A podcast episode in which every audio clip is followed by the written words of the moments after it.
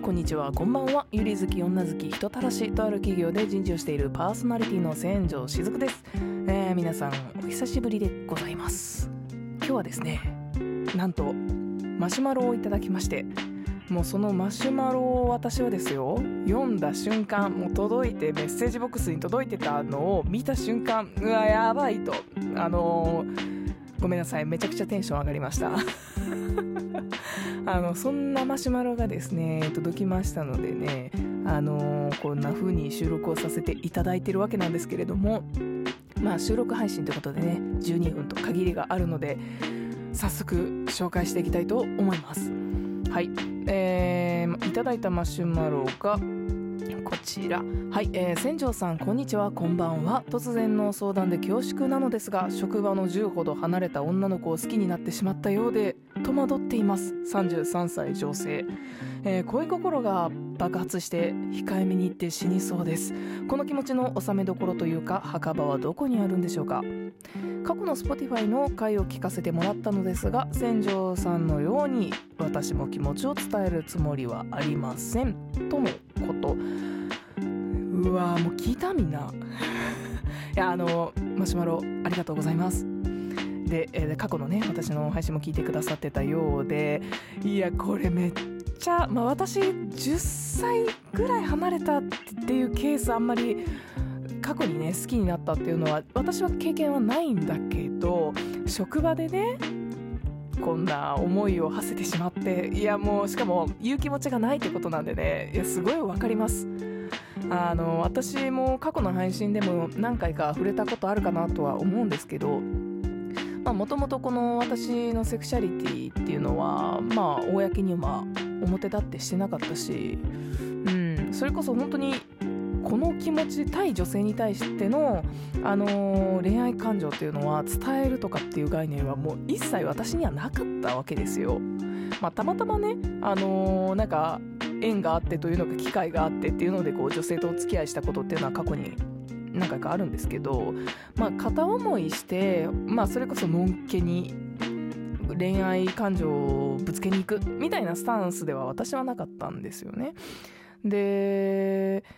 まあ、しかも10歳ほど離れた女の子っていうことはまあ文脈的に年下なんでしょうし24、ね、45ぐらい。もう社会人成り立てとかでしょ？多分。余計言えないですよね。いやでもこの気持ちの収めどころってうーんないよ。いやこんなこと言ったらあれなんだけどいやだって収まんないでしょ。好きになっちゃったんだもんね。でもうーんまあそれって相手がその女の子じゃなかったとしてもそういった好きになる感情って抑え込めるもんじゃないしまあ無理にねなんかこうまあ苦しいけどねこう片思いってでもそれをでも楽しむというのかね片思いが一番楽しいともよく言うけど。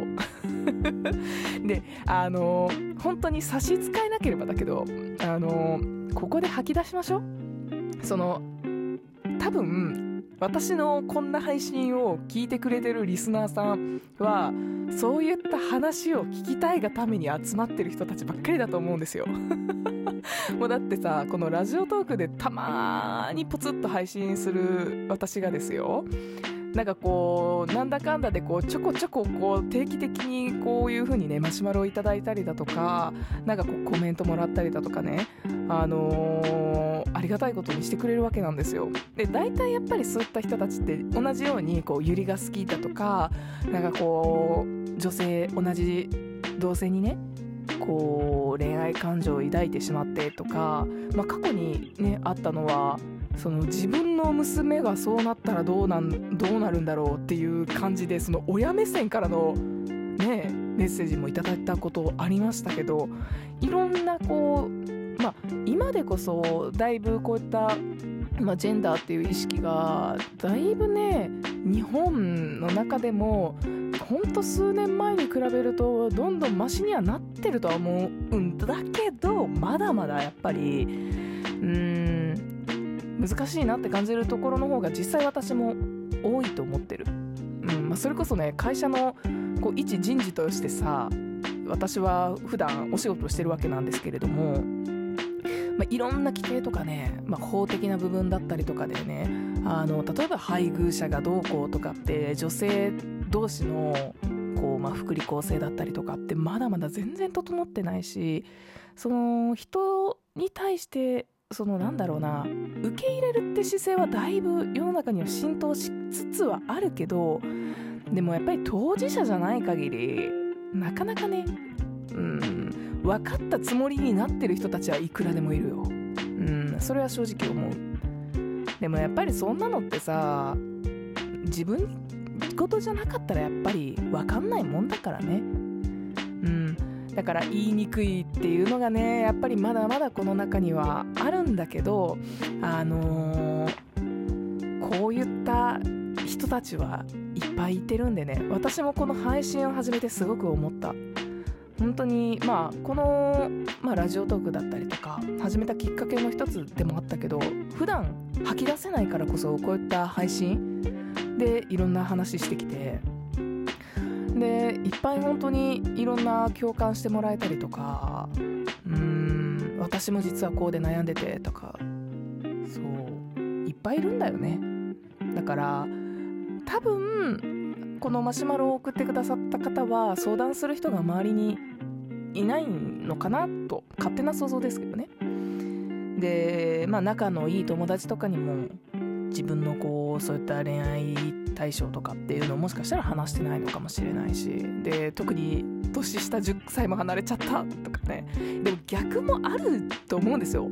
若い年齢が若くて年上の、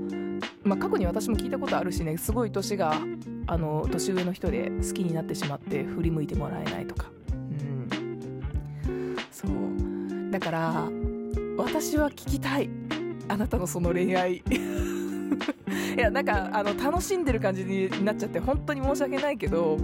あのー、でもさ恋愛のこういった話ってこう共感したいじゃん。実はこういったところがなんかこう可愛かったとかさこんな仕草がこんなこうこんなこと言われて嬉しかったとかうんだかどんなところが好きだと思うとかなんかよかよかったらねあのまた聞かせてください。うんいや本当にねわかる私もね前に話した人はその同じ職場で先輩だったんですけど、まあ、年齢的には1つ年上のぐらいで今でも交流あるんですよね。で本当に恋愛感情はなくなった。もうただのあのいい先輩。お世話になってる大事な先輩っていう感じ。でも当時は本当に気持ちを伝えるつもりはなかったし。うん。でも職場同じ職場だったらなんか仕事行くのも楽しみなんじゃないですか？どうなんだろう？同じ部署だったりとかどの程度の、ね、関係性なんか分かんないけど。いやでも何もそういったこう思う人が会社にねいるのといないのとでは張りが全然違うと思うよ。ね。あ今日会えるかなとかすれ違ったとかなんか話しかけてくれたとか。ね。一緒にご飯行ったとか。いやもうあのいいお姉さんとしてさあのやっぱりちょっと接点ガンガン持っていきましょう。でねあの向こうまあ程よい距離感はね確かに必要だと思います。あの変にグイグイ行き過ぎてもあなんかまためっちゃこの人来るなって思われちゃうしね。まあでも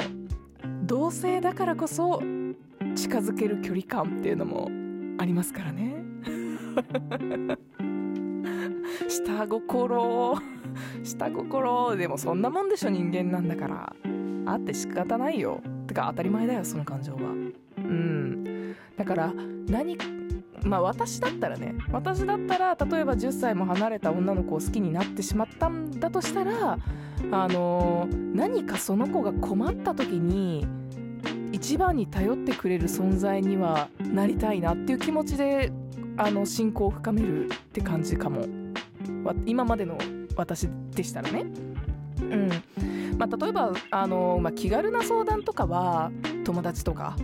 まあ、いると思うんですけどその子にとっても。でも何か困った時にこの人に頼ってみようとかやっぱ私はね頼られたい人なのでそういった時とかになんでまあせめてそういった関係性が築ける距離感を最大限目指していくとでなんかまたご飯行っきましょうとか向こうからね言ってくれたら「ああいいよいいよ全然行こう行こう」みたいなね。ニヤニヤしとるなこいつって。ないし私は。思われちゃうかもしれないけれどもまあそんな風にうん年上のいいお姉さんしてあげてください。わー。でどうせ伝えるつもりがねないんだったら存分に片思い楽しみましょう。ね。割り切って振り切ってもその状況を楽しむそれぐらいの気持ちで私はいいと思いますでもそれでも本当に苦しくて苦しくて仕方がないっていう時はまたここに来てください本当にどうしたらいいか分かんないですってなった時ねいくらでも私は話を聞くしうんいいアドバイスはもしかしたらできないかもしれないけどでも寄り添うことはできるかもしれないですよね。ということでそんな気持ちを送ってくださってありがとうございました。わあいろんな宣伝しようと思ったけど12分も丸々話しちゃ話しちゃったな。はいということで、えー、今日の配信はここまで。えー、っとですね今私歌ってみたのえー、活動の方も YouTube の方でさせてもらってるんですけれども、えー、3月18日からですね歌い手甲子園というような企画イベントが始まっているのでそちらにも投稿しております。ぜひぜひチェックよろしくお願いします。ということでまた次回の配信でお会いしましょう。おやすみ。またね。